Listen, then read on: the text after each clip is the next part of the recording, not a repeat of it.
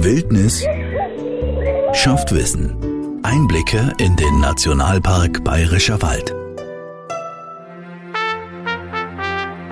Servus, hier ist wieder Christian Keim. Ein tief verschneiter Winterwald als Arbeitsplatz. Das klingt schwer nach Traumjob.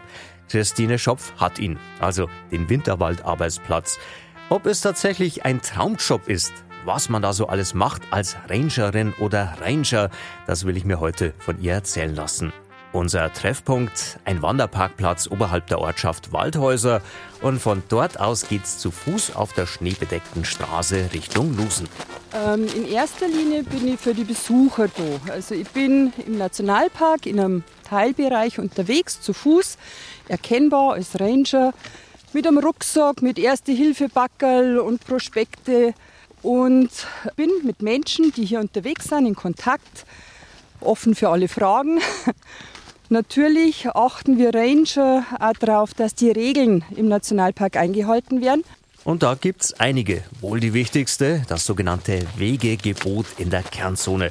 Sprich, als Wanderer, Skifahrer oder Radfahrer muss ich zu bestimmten Zeiten unbedingt auf den markierten Wegen bleiben. Äh, das ist deswegen ganz wichtig, weil die Tiere, die hier ja frei leben, eher ganz eine schwierige Zeit haben mit den niedrigen Temperaturen, wenig Nahrung zur Verfügung, ähm, viel Schnee, lange Schnee. Und wenn die immer wieder flüchten müssen oder mir einfach in ärmere Bereiche eindringen, als Schneeschuhgeher, als Wanderer, als Skifahrer, dann müssen die immer wieder flüchten und verbrauchen einfach zu viel Energie, die sie vielleicht durch Nahrung gar nicht mehr wieder herholen können. Besonders sensibel in der Beziehung ist das Auerhuhn. Das stimmt. Der Auerhahn ist also mit 5 Kilo der größte flugfähige Vogel bei uns und ähm, sind also sehr störungsempfindlich, haben also sehr schnell Fluchttendenzen. Und gerade im Winter heißt es, sie verbrauchen, wenn sie dann öfter flüchten müssen, was wir Menschen ja gar nicht mitkriegen oft, verbrauchen sie mehr an Energie, als sie durch Nahrung zuführen können. Diese Auerhühner haben im Winter nur die Fichtennadeln zur Verfügung. Das heißt, Auerhühner überleben, wie man so schiborisch sagt, im Standby-Modus, dem Winter, sich so wenig wie möglich bewegen, so wenig Energie wie möglich verbrauchen. Mhm. Und wenn ich mich bewege, dann nur zum Nahrungssuchen oder zur Flucht. Also Fichtennadel gibt nicht vorher wahrscheinlich. Nicht wirklich, nein. Ist recht mager. Das kann ich mir vorstellen, wie es ausschaut. Gell? Ja. Aha. Und wie reagieren dann die Leute, wenn du sagst, äh, passt auf, geht's da bitte nicht, äh, da ist das Auerhuhn? Äh, wir haben zum Beispiel immer wieder im Herbst dann Auerhahn Informationsstände heraus im Gelände, wo wir dann also Präparate von einer Auerhenne und einem Hahn und einem Küken dabei haben. Ein Auerhahn kennt eigentlich jeder. Und bei der Henne fragen ganz viel, ja und was ist jetzt das? Ach, so schaut das aus. Oder ähm, wir unterstellen kaum, dass er bewusst hinausgeht und querfeld eingeht, um der Auerhühner an, an den Rand ihrer Kraft zu bringen. Aber bei so manchem ist einfach äh, zu wenig drüber nachdenkt, kein Bewusstsein dafür, er weiß nicht. Und wenn wir dann Informationsstände machen oder die Leute draußen ansprechen, ist ganz oft so, Mensch, gut, dass du mir das jetzt erklärt hast. Ich darf gern, ich darf jetzt gern mit den Touren Ski da und da hingehen, aber jetzt weiß ich warum nicht und gut, verzichte ich halt drauf. Aha, das ist schön, aber ich kann mir vorstellen, es sind nicht alle Leute so verständnisvoll, oder? Leider nicht. Im Gespräch kriegen wir ganz selten äh, negative Resonanz. Aber wir sehen dann natürlich leider immer mehr die letzten Jahre Spuren, wo keine Spuren sein dürften. Mhm. Das ist natürlich dann ganz schwierig, weil man die Leute nicht mehr erwischt. Und selbst wenn man dann jemand begegnet und spricht ihn drauf an, das geht nicht, dass du da fährst oder erklärt es dann auch, dann heißt tu dich nicht ab, ich habe eh nichts aufgesprengt. Aber auch das wissen wir mittlerweile, dass viele Auerhühner oder andere Tiere flüchten, bevor wir Menschen das überhaupt mitkriegen. Ja. Hast du denn die Möglichkeit, da auch irgendwie Strafzettel zu verteilen oder irgendwas in der Art? Strafzettel verteilen wir nicht. Ähm, wir haben natürlich die Möglichkeit oder auch die Aufgabe, Personalien aufzunehmen und dann läuft es über die untere Naturschutzbehörde, also erst über unsere Verwaltung und Naturschutzbehörde. Und dann kriegen die ein Bußgeld oder Verwarnung. Soweit muss es aber nicht kommen, wenn sich alle ans Wegegebot halten. Und so lautet es. Also im Nationalpark gibt es an die 350 Kilometer markierte Wanderwege. Diese markierten Wege sind ganzjährig begehbar. Im Winter halt da mit Werkzeug am Fuß, mit Schneeschuhe oder Tourenski oder manche sind auch gut austreten, relativ schnell, wo man mit Bergschuhe gehen kann. In der Zeit von 15. Juli bis 15. November darf man auch sonstige Wege und Steige gehen, die nicht markiert sind zum Beispiel an Grenzsteig oder an der Arche zu den blauen Säulen hinter. Also da gibt es dann einige Stege im ganzen Nationalpark, die nicht markiert sind, die aber in dieser Zeit begangen werden dürfen, weil eben die Auerhung-Küken dann schon aus dem Gröbsten heraus sind ab 15. Juli und ähm, Nahrung zur Verfügung steht und die also auch flüchten können, wenn da Wanderer unterwegs sind. Ja. Und ab 15. November ist dann wieder im Kerngebiet wirklich auf markierte Wege zu achten, dass man da nicht weggeht.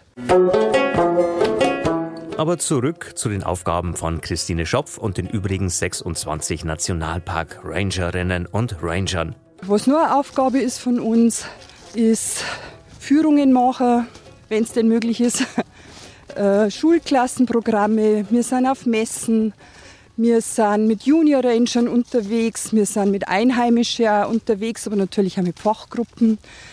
Ein weiteres Aufgabengebiet ist die Forschung, wo wir auch mithelfen mhm. bei der Einbringung von Daten. Wie kann man sich das vorstellen? Wie bringst du Daten ein? Wie, wie sammelst du die? Äh, es gibt verschiedene Monitorings. Zum Beispiel ein Bruthöhlenmonitoring. Das heißt, wir sind unterwegs, schauen nach Bruthöhlen in Bäumen die werden dann genau vermessen, also mit GPS-Daten, wie viele Höhlen da drin sind, wer da alle noch drin wohnt. Also diese Höhlen stammen alle von Spechten. Und es gibt aber auch ganz viele Tierarten, die diese Spechthöhlen brauchen, weil sie selber diesen Lebensraum nicht schaffen können. Die Käuze zum Beispiel brauchen Baumhöhlen zum Brüten, können es aber nicht selber machen. Es gibt Wildbienen, die in solche alten Spechthöhlen drin sind. Bilche sind drin, verschiedene Insekten auch noch. Der Kleiber geht auch gerne rein. Also ganz viel andere Tierarten nutzen diese Höhlen, die der Specht macht. Der macht sozialen Wohnungsbau. No, das ist doch nett vom Specht. Die Nationalpark Ranger unterstützen die Forscher. Christine Schopf macht den Job schon seit 27 Jahren. Gekommen dazu ist sie über einen Umweg. Äh, ich bin hier im Landkreis aufgewachsen, und war als Kind in einer bunten Naturschutzjugendgruppe. Wir haben damals im Nationalpark, im Rand vom Nationalpark, Zeltlager gemacht, haben dabei Artenschutzprogrammen mitgeholfen, haben Vogelstimmenwanderungen gehabt. Ich habe dann Schreiner gelernt. Ähm, mir war aber dann ganz schnell klar, äh, körperlich ist mir doch ein bisschen zu heftig. Und ja, habe mich dann hier beworben und bin dann auch irgendwann gekommen. Bin jetzt das 28. Jahr dabei. Und äh, hast du es noch nicht bereut? Nein. Nein, also ich wüsste nicht, was ich lieber machen darf. Natürlich gibt es Tage, wenn ich kaum mehr ein trockenes Gewand habe oder wenn ich nur noch friere oder auch im Sommer, wenn ich nur noch schwitze, äh, wo ich mir schon denke, zweimal im Jahr wahrscheinlich, Mensch, ein Bürojob war auch nicht schlecht. Aber nein, ich möchte nichts anderes machen. Also die körperliche Anstrengung ist ja irgendwo dann geblieben. Ja, schon auf andere Weise. Ich sage aber scherzeshalber, mit zunehmendem Alter werden die Berge höher, die Winter kälter und die Sommer heißer. Hast du einen Lieblingsplatz im Nationalpark, den du auch verraten würdest? ich habe ganz viele Lieblingsplätze. Manche kann ich gar nicht benennen. Ich entdecke immer wieder so auf meine Wanderungen so kleine Steine, die sich einfach so verändert haben die letzte Zeit. Oder wo ich sehr staune. Und man denkt, ist das schön. Ja, natürlich, einer meiner wirklichen Lieblingsplätze ist der Lusen, weil es für mich ein ganz magischer Berg ist. Ja, natürlich bin ich auch beruflich am Lusen, aber wenn ich privat unterwegs bin, versuche ich die großen Massen an Menschen zu meiden und gehe halt dann nicht am Sonntagnachmittag auf den Lusen Du hast gerade äh, angesprochen, manches verändert sich auch. Äh, woran liegt es? Und ist es eher eine Veränderung zum Positiven oder zum Negativen? Die Veränderung liegt daran, wir sind im Nationalpark. Und im Nationalpark wird nicht gewertet in schön und nicht schön. So passt, so muss es bleiben. Im Nationalpark ist alles richtig, so wie es gerade ist. Und dadurch sind zwangsläufig Veränderungen mit dabei. Dass sich das Waldbild verändert. Auch durch den Klimawandel? Der ist mit Sicherheit auch mit dabei. Das äh, sehen wir an, an die Klimadaten, die ja seit vielen Jahrzehnten festgehalten werden. Das sehen wir an Insekten, die plötzlich auftauchen, Schnecken. Der Vogelzug verändert sich, dass plötzlich hier auch Kraniche sind, früher einfach nur drüber geflogen sind. Ja.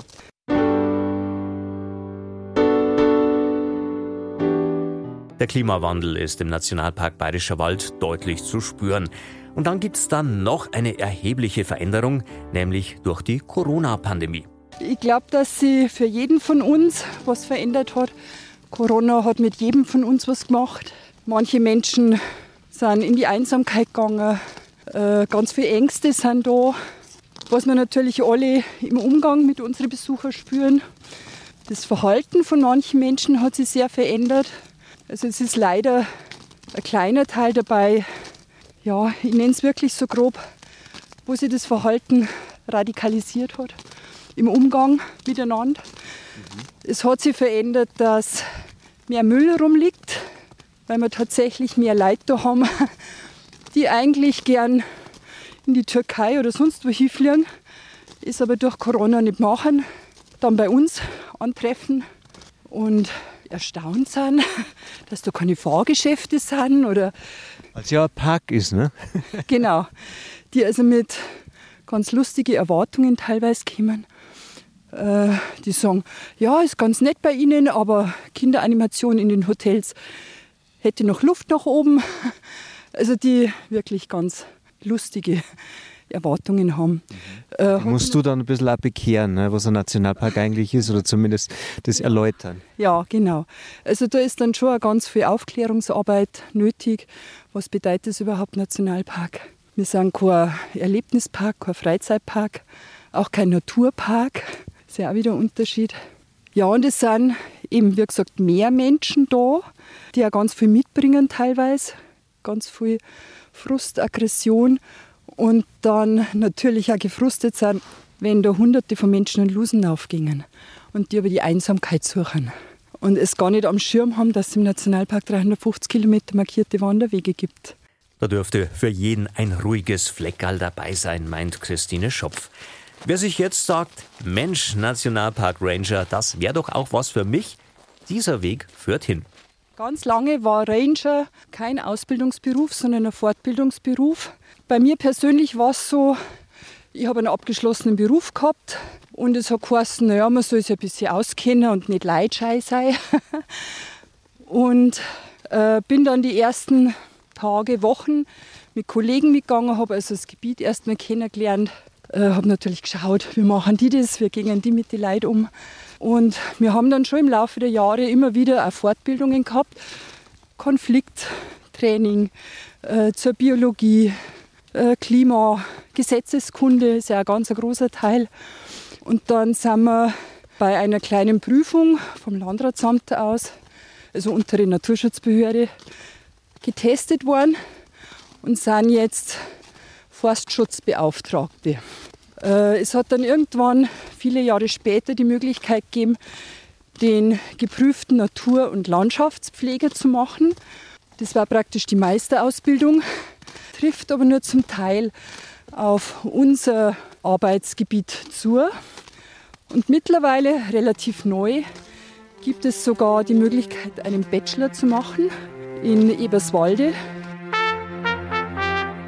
was braucht's sonst noch außer der Ausbildung? Klar, die Freude am Umgang mit Menschen, die Liebe zur Natur und dann muss man es auch mal aushalten können, einen ganzen Tag völlig allein im Wald unterwegs zu sein. Sowas kommt nämlich auch vor. Apropos, Christine Schopf geht jetzt allein weiter und mich führt mein Weg zurück zum Parkplatz. Zum Schluss möchte ich von der Rangerin noch wissen, was sie sich für die Zukunft wünscht. Ich wünsche mir selber, dass ich gesund bleibe, dass ich meinen Optimismus und meine Freude an den Menschen, am Kontakt äh, nicht verliere. Ich wünsche dem Nationalpark, dass er weiterhin sich so verändern darf und entwickeln darf, wie es eben die Natur vorgibt. Äh, ich wünsche dem Nationalpark, dass er weiterhin ganz viele Besucher hat, die, die so staunen können und sich so freuen über das, was, was da antreffen oder was gerade einer begegnet. Und ja, genau. Und dass einfach auch viele Besucher da sind, die sich an die Regeln halten, die ein Bewusstsein dafür haben, wo sie sind und nicht nur ihren Egoismus ausleben. Also dass wieder mehr das Wir gemeinsam ist und nicht nur das Ich. Das wünsche ich mir und natürlich am Nationalpark. Wildnis schafft Wissen. Einblicke in den Nationalpark Bayerischer Wald. Als Podcast auch in voller Länge auf unserradio.de und auf der Homepage des Nationalparks Bayerischer Wald.